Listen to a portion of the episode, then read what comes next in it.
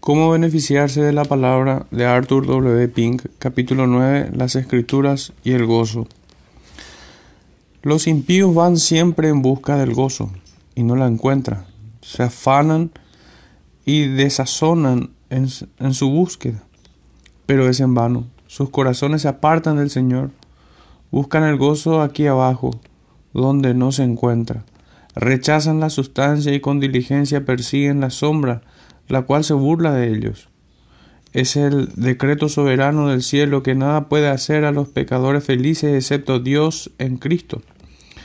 Pero estos no quieren creerlo, y por ello van de criatura en criatura, de una cisterna rota a la otra, inquiriendo dónde puede ser hallado el verdadero gozo. Cada cosa mundana que les atrae les dice, se encuentra en mí, pero pronto se ven decepcionados. Sin embargo, siguen buscando hoy en la misma cosa que les decepcionó ayer. Si después de muchas pruebas descubren el vacío de uno de esos placeres terrenales, se vuelven a uno a otro, confirmando así lo que dice la palabra del Señor, el que bebe de esta agua volverá a tener sed. Yendo ahora al otro extremo, hay algunos cristianos que suponen que gozarse es pecado. No hay duda que muchos lectores se sorprenderán de oír esto, pero que se alegren que ellos han sido criados en un ambiente más soleado y tengan paciencia mientras platicamos con otros que han sido menos favorecidos. A algunos se les ha enseñado que es una obligación el estar sombrío, no ya tanto por una inculcación directa, sino por implicación y con el ejemplo. Se imaginan que los sentimientos de gozo son producidos por el demonio que se les aparece como un ángel de luz. Llegan a la conclusión de que es casi una especie de maldad el ser feliz en un mundo de pecado tal como este en que se hallan. Creen que es presunción gozarse en saber que su pecado han sido perdonados y si ven a algunos cristianos jóvenes que lo hacen le dicen que no tardarán mucho en estar anegándose en el pantano del desespero. A los tales con cariño les instamos a que lean el resto del presente capítulo considerándolo en oración. Estad siempre gozosos. Primera de Tesalonicenses 5:16. No puede haber peligro en hacer lo que Dios nos manda. El Señor no ha prohibido el regocijarse, no. Es Satán el que se esfuerza porque colguemos las arpas. No hay ningún precepto en la escritura que diga afligíos en el Señor siempre. Y otra vez os digo que os aflijáis. En cambio hay una exhortación que nos manda alegraos juntos en Jehová. En los íntegros es hermosa la alabanza. Salmos 33.1. Lector, si eres un cristiano real, y ya es hora de que te hayas puesto a prueba por la escritura y hayas aclarado este punto, entonces Cristo es tuyo y todo lo suyo es tuyo. Te manda, comed amigos, bebed en abundancia, oh amados. Cantares 5.1.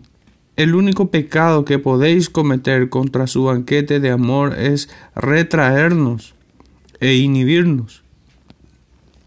Se deleitará vuestra alma con lo más sustancioso. Isaías 55.2. Se dice no solo de los santos en el cielo, sino de los que están aún en la tierra.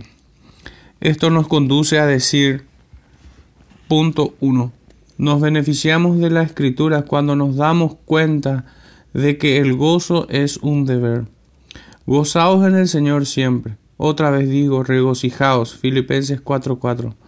La Sagrada Escritura habla aquí de regocijarse como un deber personal, presente y permanente para el pueblo de Dios.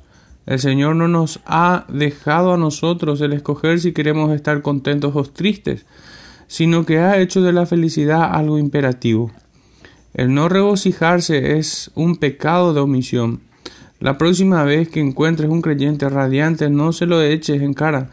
Tú, habitante del castillo de la duda, al contrario, repréndete a ti mismo, en vez de estar dispuesto a poner en duda la fuente divina de la alegría del otro, Júzgate a ti mismo por tu estado luctuoso. No es carnal el gozo que te instamos a que disfrutes, por lo cual se quiere decir que no procede de fuentes carnales. Es inútil buscar el gozo en las riquezas terrenas.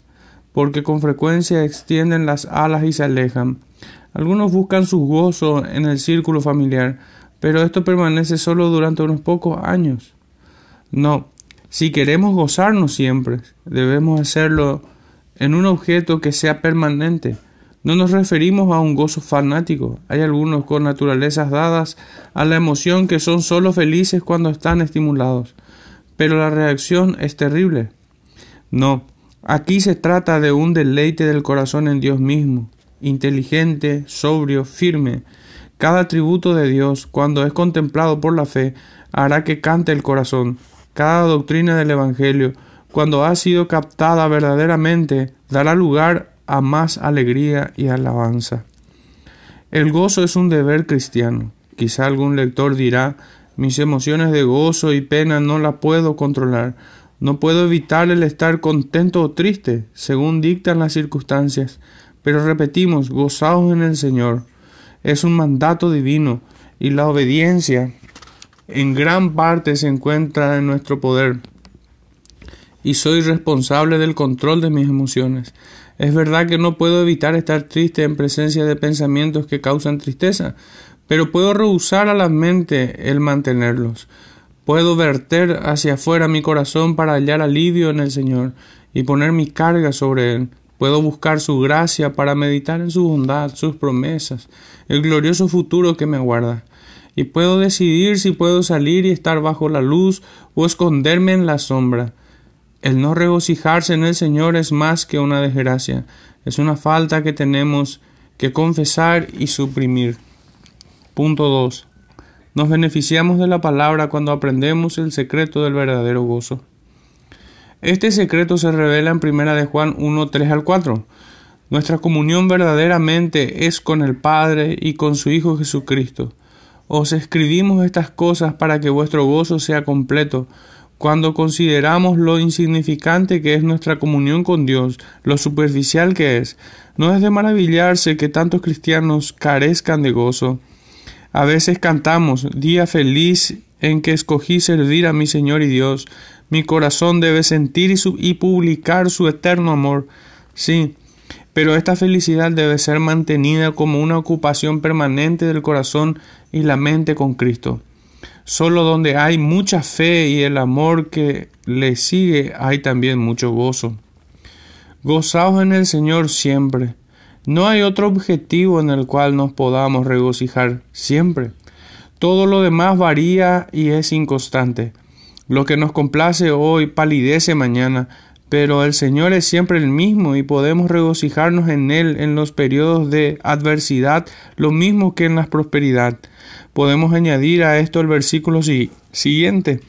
Vuestra gentileza sea conocida de todos los hombres. El Señor está cerca. Filipenses 4:5. Ser templados en relación con las cosas externas. No os dejéis llevar por aquellas que son más placenteras, ni tampoco sentirnos abrumados cuando son desagradables. No os exaltéis cuando el mundo os sonríe, ni perdáis ánimo cuando frunce el ceño. Mantened una indiferencia estoica a las comodidades externas. ¿Por qué hay que estar tan ocupado con estas cosas cuando el mismo Señor está cerca? Si la persecución es violenta, las pérdidas temporales gravosas, el Señor está cerca. Él es nuestro pronto auxilio en las tribulaciones. Salmos 46, 1. Dispuesto a ayudarnos y socorrernos si nos echamos en su regazo. Él cuidará de nosotros para que no estemos inquietos por nada. Filipenses 4:6. Las personas mundanas están atosigadas por, la, por los cuidados como la madera por la carcoma, pero no ha de ser así para el cristiano. Estas cosas os he hablado para que mi gozo esté en vosotros y vuestro gozo sea cumplido. Juan 15:11. Cuando meditamos en estas preciosas palabras de Cristo y las atesoramos en el corazón, no pueden por menos de producir gozo. Un corazón que se regocija es el resultado de un conocimiento creciente del amor y verdad de Jesucristo. Fueron halladas tus palabras y yo las comí, y tus palabras fueron para mí el gozo y la alegría de mi corazón. Jeremías 15, 16. Sí, es al alimentarnos de las palabras del Señor que el alma se refuerza y regocija y la hace cantar y alegrarse en el corazón. Entraré al altar de Dios, al Dios de mi alegría y de mi gozo, y te alabaré con arpa, oh Dios, Dios mío. Salmos 43, 4. Como dijo Spurgeon, los creyentes deberían acercarse a Cristo con exultación, porque Él es más de lo que era el altar para el salmista. Una luz más clara debería dar mayor intensidad de deseo. No era en el altar en sí que se interesaba David, porque no era un creyente de las tendencias paganas del ritualismo. Su alma deseaba comunión espiritual, comunión con Dios mismo en verdad. ¿Para qué sirven todos los ritos del culto a menos que el Señor se halle en él? ¿Qué son en realidad sino cáscaras vacías? Notemos el santo entusiasmo con que David contempla al Señor. No es sólo su gozo, es su gozo en grado sumo. No sólo es su fuente de gozo, el dador de gozo, el sostenedor del gozo, es el gozo mismo, mi alegría y mi gozo, es decir, el alma, la esencia, las mismas entrañas de mi gozo.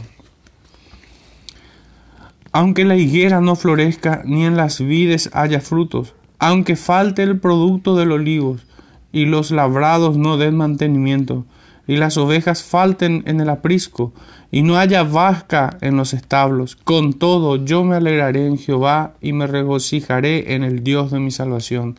Habacuc 3, 17 a 18. Esto es algo que la persona mundana no conoce y por desgracia es una experiencia extraña también en muchos cristianos profesos. Es en Dios que tenemos la fuente de nuestro gozo espiritual y permanente. Es de Él que fluye. Esto lo reconocía desde muy antiguo la iglesia cuando decía Todas mis fuentes están en ti. Salmo 87, 7. Feliz el alma que ha aprendido este secreto. Punto 3. Nos beneficiamos de la palabra cuando nos enseña el gran valor del gozo. El gozo es para el alma lo que las alas para el pájaro, que le permiten volar por encima de la superficie de la tierra. Esto lo aclara Nehemías 8:10. El gozo del Señor es mi fortaleza. Los días de Nehemías marcaron un cambio de rumbo en la historia de Israel. Había sido liberado un remanente del pueblo cautivo en Babilonia y había regresado a Palestina.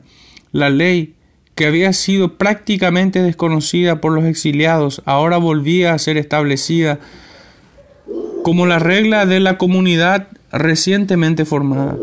Había un recuerdo vivo de los muchos pecados del pasado y las lágrimas, como es natural, se mezclaban con el agradecimiento de volver a ser una nación, teniendo un culto y una ley divina en medio de ellos su caudillo, conociendo muy bien que si el espíritu del pueblo empezaba a flaquear no podían hacer frente a las dificultades de su posesión y vencerlas, les dijo Este es un día santo a Jehová nuestro Dios.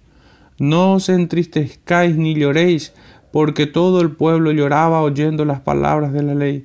Comed, bebed, porque el gozo de Jehová es vuestra fuerza.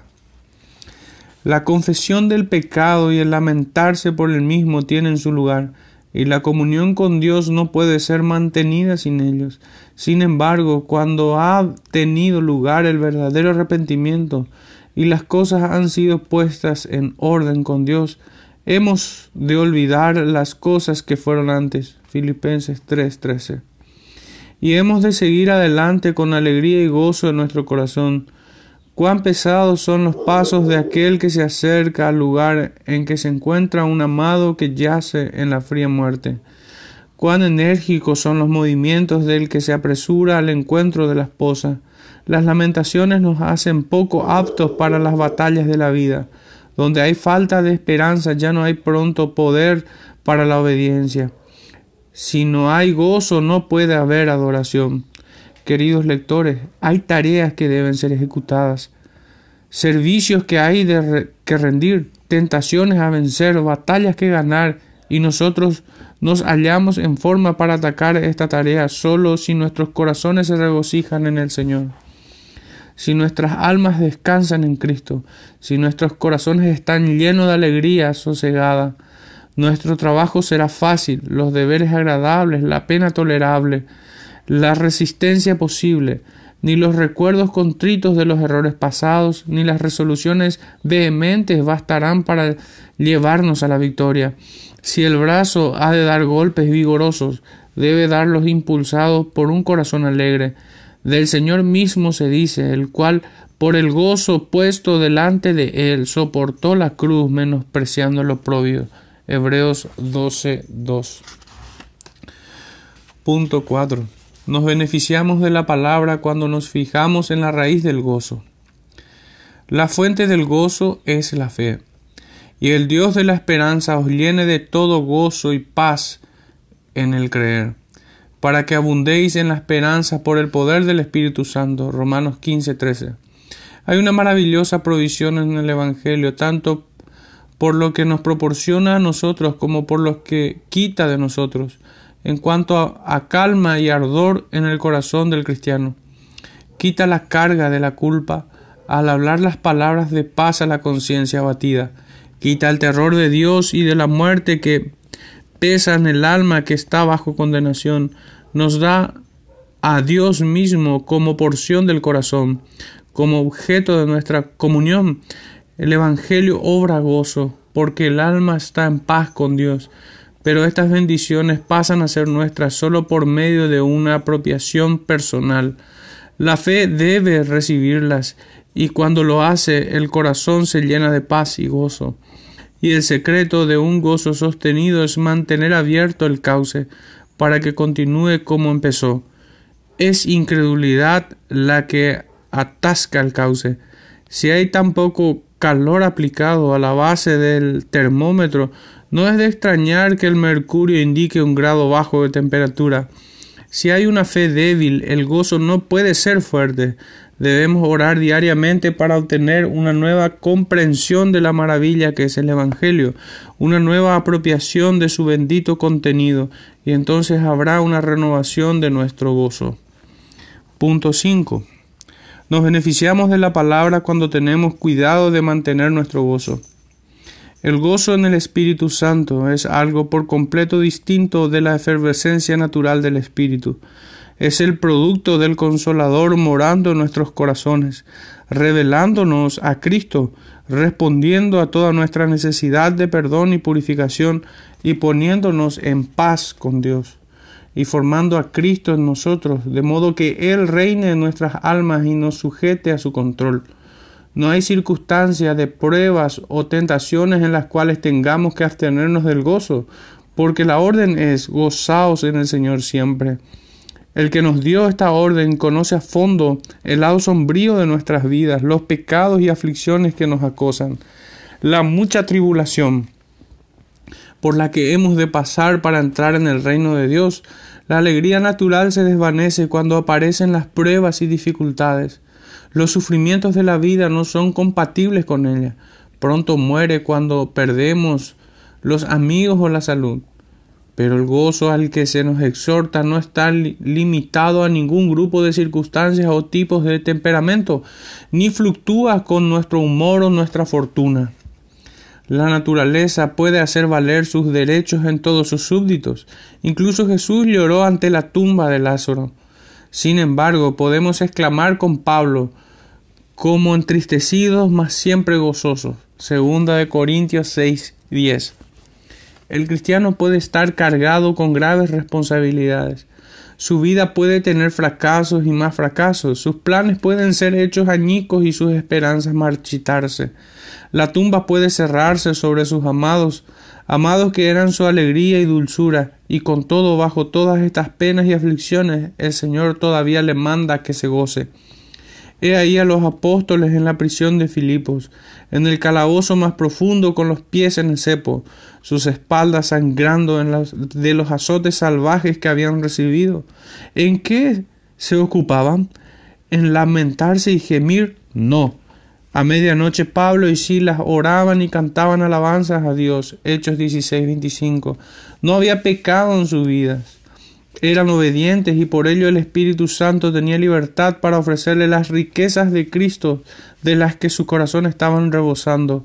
Si hemos de mantener el gozo, hemos de abstenernos de agraviar al Espíritu Santo.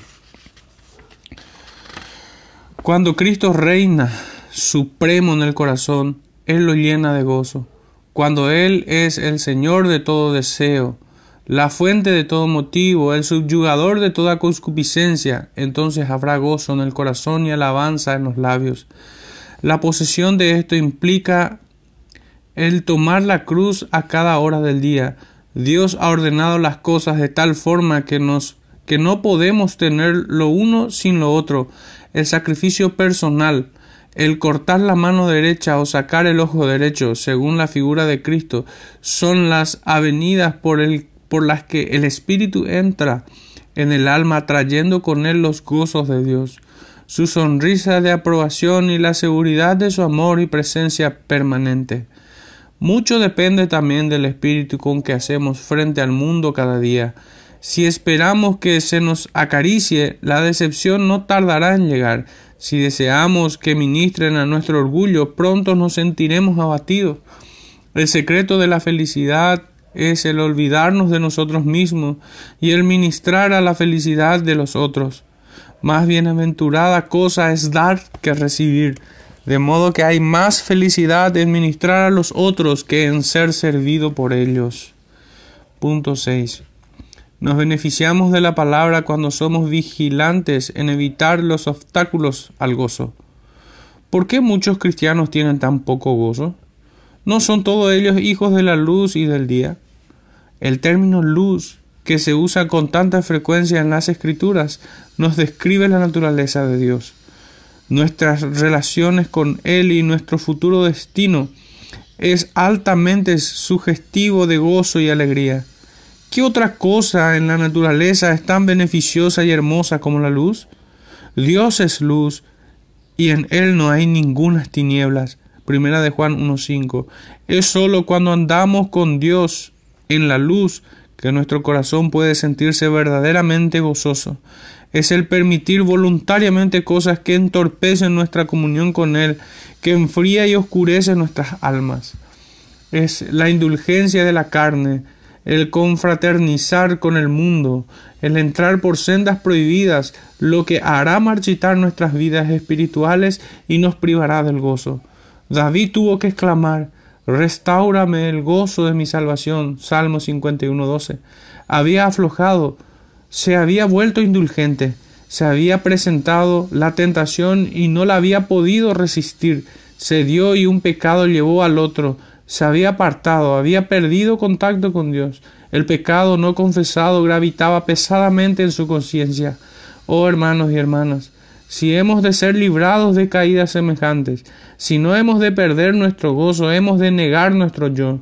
Los afectos y concupiscencias de la carne deben ser crucificados hemos de estar siempre alertas contra la tentación, hemos de pasar mucho tiempo de rodillas, hemos de beber con frecuencia en la fuente de agua viva, hemos de permanecer en la presencia del Señor.